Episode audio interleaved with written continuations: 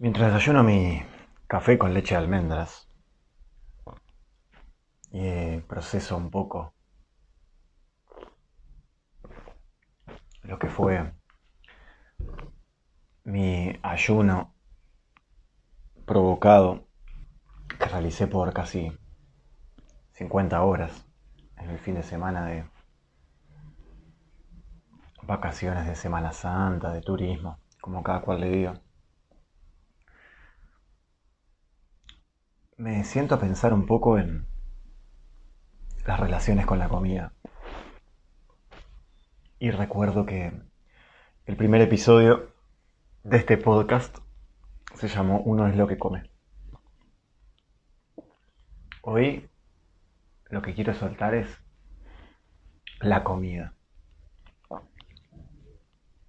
Con casi 60 horas de ayuno, lo que me di cuenta que comemos mucho, incluso los que menos comen.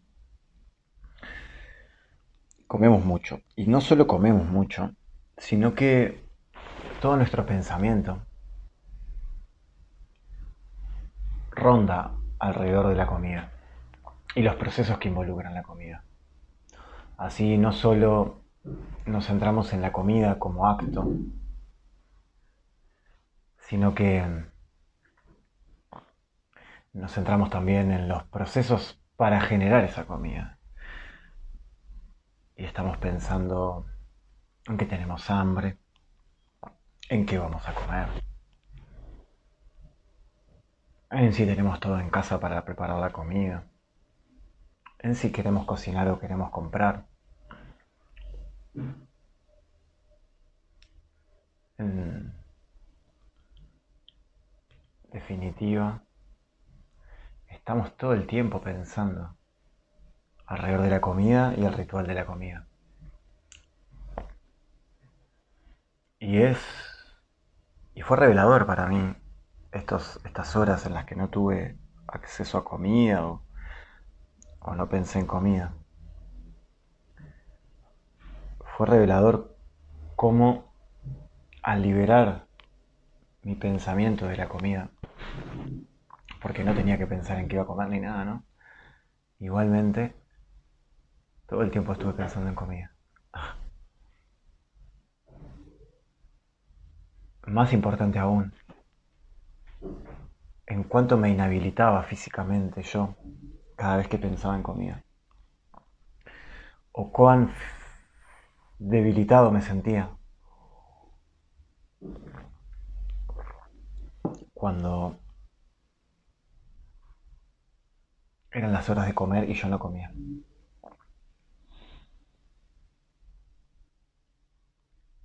Es importante entender que parte de nuestros razonamientos, o lo que llamamos razonamientos,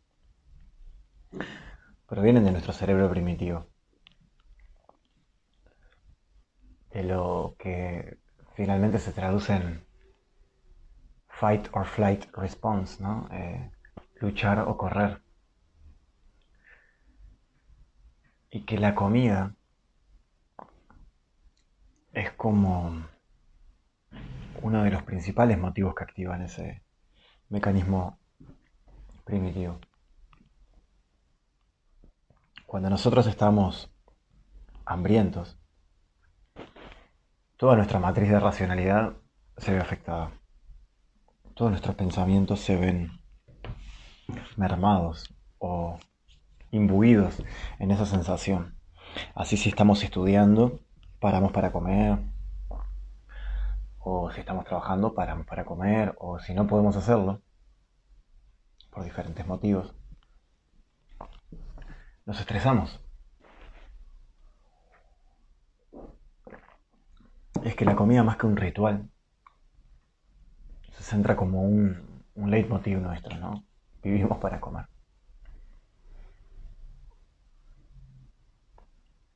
Y es así.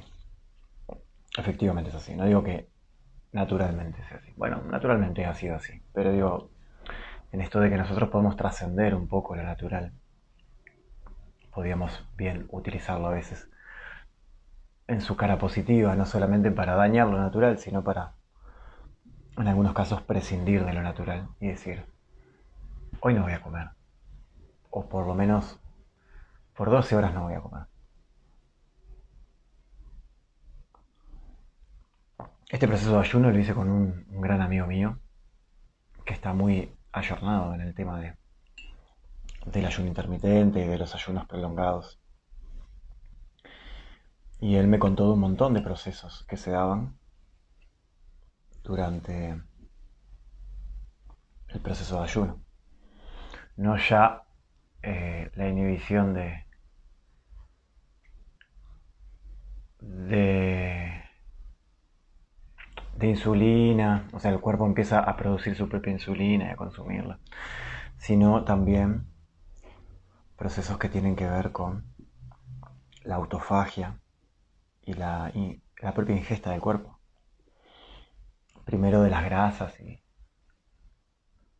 que tenemos acumuladas, que seguro la gran mayoría de nosotros occidentalitos tenemos, sobre todo en las caderas y en la colita.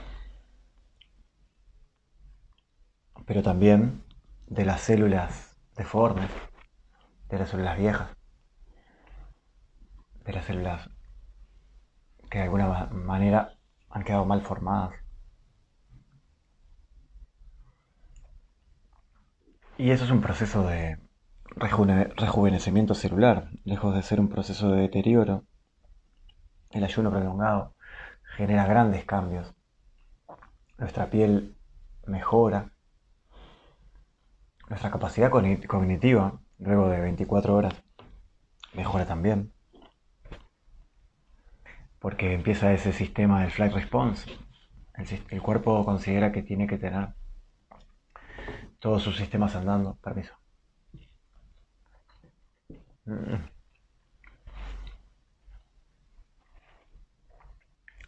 Retomo. Considera que tiene que tener todos sus sistemas operativos y funcionales en su máxima capacidad para así poder procurar el alimento. Expulsamos muchas toxinas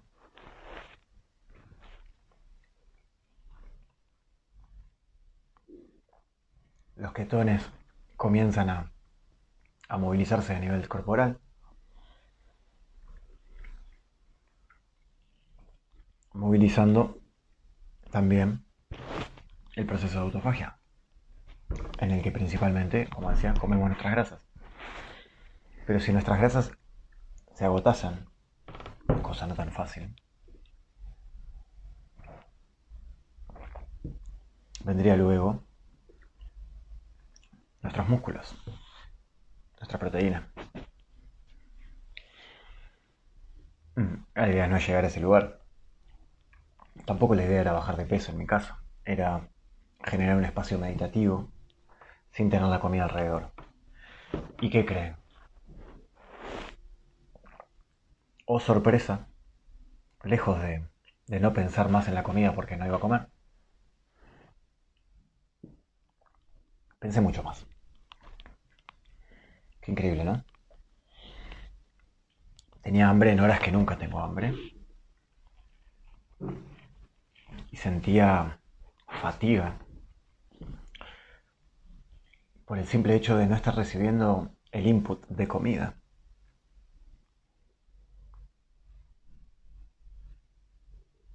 Cuando eso paraba, porque había momentos que eso cesaba, ¿no? Estamos hablando de que fueron 50 horas de ayuno. Cuando eso cesaba, por momentos, cuando no había empuje de hambre, tenía una claridad y una fuerza y una energía, porque claro, mi cuerpo no se centraba en procesar comida, entonces tenía toda esa energía a disposición. Ahí hacía deporte, corrí, caminé mucho, medité, que eso fue esencial para mantener la calma. Y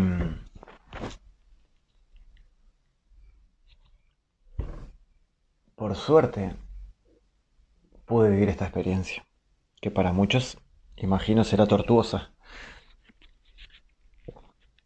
pero para mí fue reveladora. Principalmente porque al volver a mi casa, Yo, yo como bastante, no diría que como mucho, pero como más que lo suficiente generalmente. Como vegano generalmente y como sin gluten generalmente.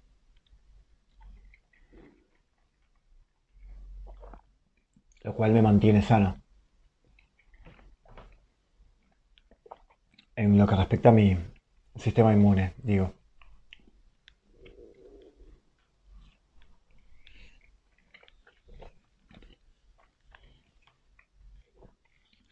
Qué delicia comer. Pero, mm, al volver del ayuno a mi casa, porque no lo hice en casa, me fui para afuera porque consideré que, consideré y consideré em, correctamente que participando de las mismas actividades me iba a ser mucho más difícil ayunar. Porque iba a estar en mi casa, con mi heladera, con mis cosas, con mis vínculos que me iban a invitar, adivinen a qué. A almorzar, a cenar, porque la gente se junta a comer, se junta a consumir comida, a tomar cerveza, a comer pizza, a mirar un film con popcorn. Entonces pasan esas cosas. Cuando volví a mi casa, me di cuenta de esto, de que les digo de, de la comida, de cuántos espacios ocupa en el diario vivir, en la vigilia la comida. Y,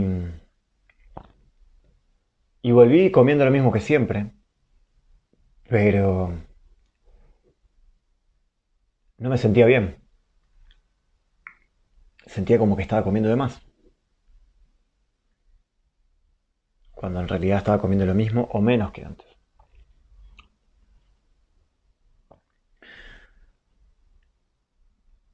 Es muy importante pasarse las verdades por el cuerpo. En este caso, en mi caso, participar de un ayuno prolongado para darme cuenta de que el cuerpo utilizaba mucha de mi energía de vigilia en comer, en pensar en comer, en procesar la comida, como ya mencioné, y que eso me restaba atención de otras cosas. La cuestión es que ayer, a las 6 de la tarde fue mi última ingesta. Y hoy a las... A ver qué hora es. A las 11 de la mañana volví a comer.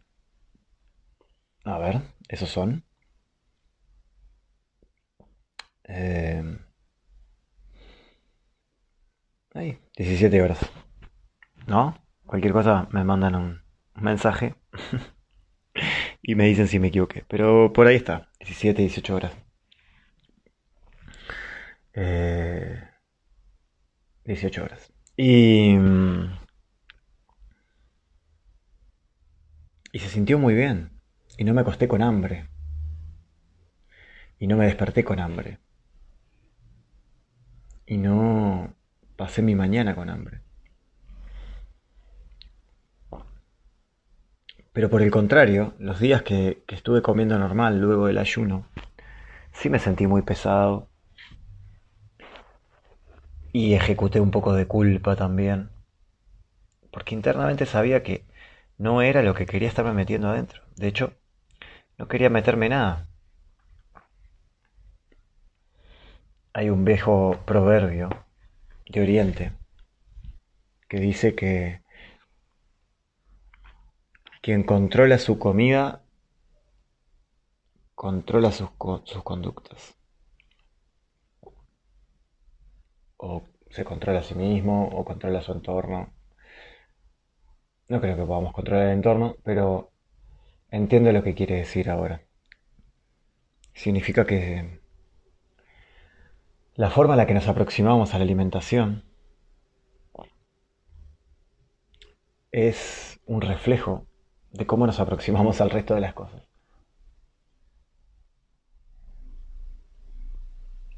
Porque todo, en mayor medida, significa comida. Los cuerpos significan comida.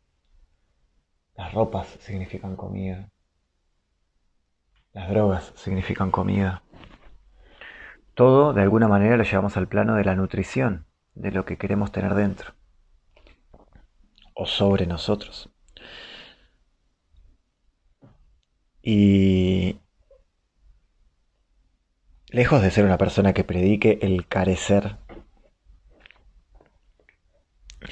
en lo personal me doy cuenta de que mientras menos cosas tengo adentro, ya lo había confirmado con las drogas, pero ahora lo confirmo con la comida.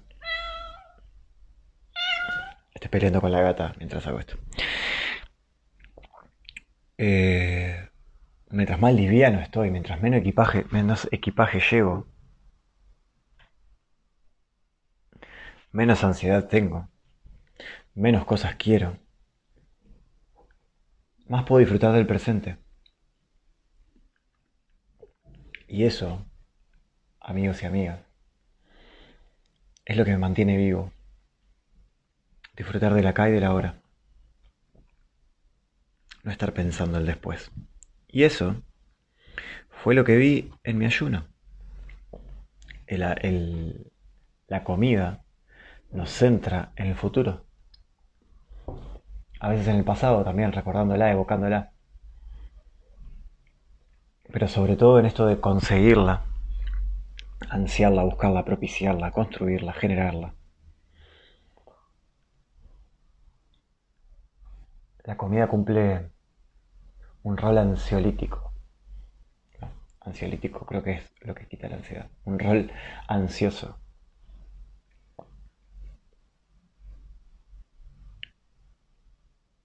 El primer podcast, decía hoy, el primer episodio, fue Uno es lo que come. ¿Qué es uno cuando no come? No es nada. ¿Qué es lo que dicen los budistas sobre en qué debemos convertirnos los seres humanos? En la nada. La meditación es un espacio que busca convertirnos en la nada. Desde la visión del ego, ¿verdad? En la nada y en el todo. Cuando no somos nada, estamos en presencia del todo. Cuando no comemos, no nos proyectamos. Si no lo estamos ansiando, ¿verdad? Todo esto tiene que ver con si lo estamos haciendo por voluntad o si lo estamos produciendo o nos estamos obligando a hacer ciertas cosas. Pero si no lo estamos haciendo, si lo hacemos por voluntad, si no comemos, cada vez que no como o no como por mucho rato, mi meditación es mucho más profunda. Mi forma de vincularme con la gente es mucho más sencilla. Mis deseos son más básicos. Disfruto más de estar al sol. Me muevo en, un ritmo más lento. Pero no estoy hablando de, de un ritmo lento por falta de energía. Estoy hablando de un espacio contemplativo. Esto que decía de poder estar acá y ahora. Y vuelvo a repetir que mi idea no es dejar de comer. Pero sí reconozco, además de que como mucho, de que comemos mucho, reconozco que cuando rompí el ayuno, que lo rompí con fruta y verdura, con tomates, albahaca, banana, mandarina.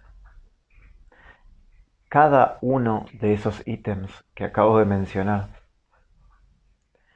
tenía el sabor potenciado del mejor de cada uno de esos artículos, de cada uno de esos frutos, de cada uno de esos regalos. Nunca una banana sabió tan rica. Nunca una mandarina sabió tan rica. Sabió no, ¿no? Supo. ¿Cómo se dice? Bueno, no importa. Nunca una albahaca y un tomate me supieron tan sabrosas. Y eso me dejó pensando en cuán acostumbrado estoy a tener las cosas y en no valorarlas en sí mismas, sino por su eterna presencia. Qué bueno que es. Entonces, en este camino de honrar las cosas y de soltar las cosas también, no desde la carestía, sino de el no necesitar. Qué arma emancipatoria y poderosa, revolucionaria, no necesitar de cosas, de alimentos, de circunstancias, de emociones. No digo carecer, vuelvo a decir, sino no necesitar. Prescindir voluntariamente. Sentir que es mejor tener menos. Sentir que es más tener menos.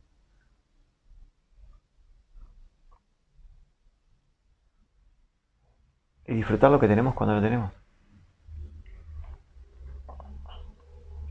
ese tipo de lógica de soltar cosas, además de que tiene millones de beneficios mentales, porque se nos va la ansiedad, tiene un gran beneficio económico, porque no estamos precisando. Y eso me, me, resulta lo más liberador que he experimentado. Ir a la casa de mis amigos, que estén comiendo grandes festines. Y legítimamente no querer. Y no despreciar tampoco, sino simplemente sentir que no lo necesito. Lo mismo cuando consumen drogas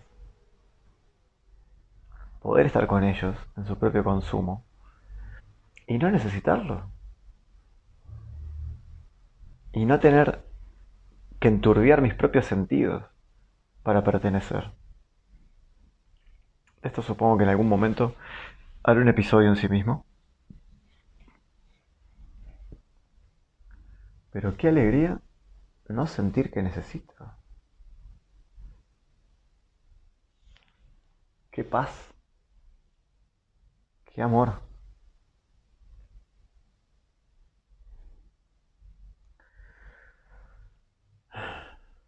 Así que bueno. Esa es mi experiencia con la comida. Eso es lo que suelto el día de hoy. Es lo que comparto. No es lo que sugiero.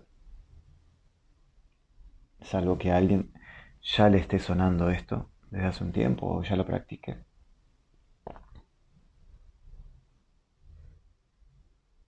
Pero aquí lo dejo. Y lo suelto. Y lo que no suelto lo integro. Así que buen día.